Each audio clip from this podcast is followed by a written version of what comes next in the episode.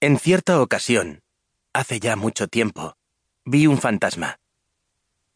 Sí, un espectro, una aparición, un espíritu. Lo puedes llamar como quieras. El caso es que lo vi. Ocurrió el mismo año en que el hombre llegó a la luna y, aunque hubo momentos en los que pasé mucho miedo, esta historia no es lo que suele llamarse una novela de terror.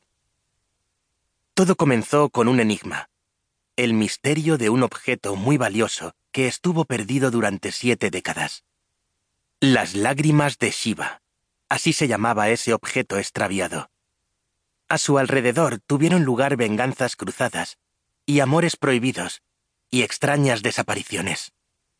Hubo un fantasma, sí, y un viejo secreto oculto en las sombras, pero también hubo mucho más. A veces, sin saber muy bien cómo ni por qué, suceden cosas que nos cambian por dentro y nos hacen ver el mundo de otra forma. Con frecuencia, se trata de sucesos triviales, acontecimientos a los que, cuando se producen, apenas concedemos algún valor, pero que a la larga acaban adquiriendo una inesperada trascendencia. Eso fue lo que ocurrió cuando mi padre cayó enfermo.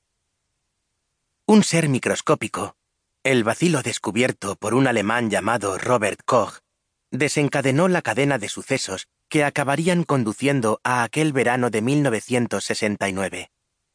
Y ese verano fue muy especial. Mi padre enfermó, yo me fui de casa. El hombre llegó a la luna. Vi un fantasma y descifré un antiguo misterio. Sí, sucedieron muchas cosas ese año, pero lo más importante de todo fue conocerlas a ellas. Las cuatro flores, así las llamaba su madre. Rosa, Margarita, Violeta y Azucena, mis primas. Ellas me mostraron un mundo secreto e íntimo, una realidad próxima y cotidiana, pero que hasta entonces había sido totalmente ajena a mí. Todo eso sucedió hace mucho, claro. Por aquel entonces no había ordenadores personales, ni videojuegos, ni televisión por satélite. A decir verdad, ni siquiera había televisión en color.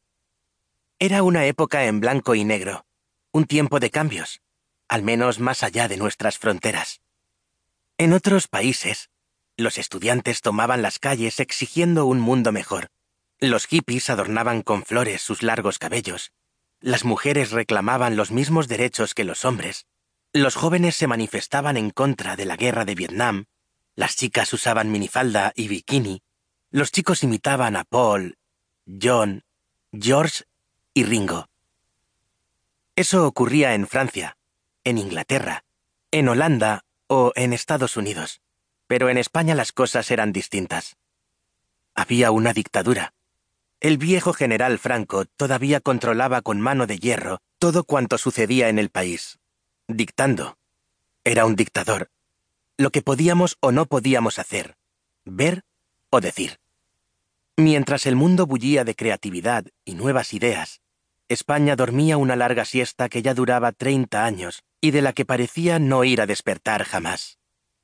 Claro que yo, entonces, no era muy consciente de todo aquello. En casa jamás hablábamos de política. Nadie lo hacía en el país, al menos en voz alta y sin miedo. Y creo que no me di cuenta de lo injustas que eran las cosas hasta que Margarita me enseñó el auténtico significado de la palabra libertad.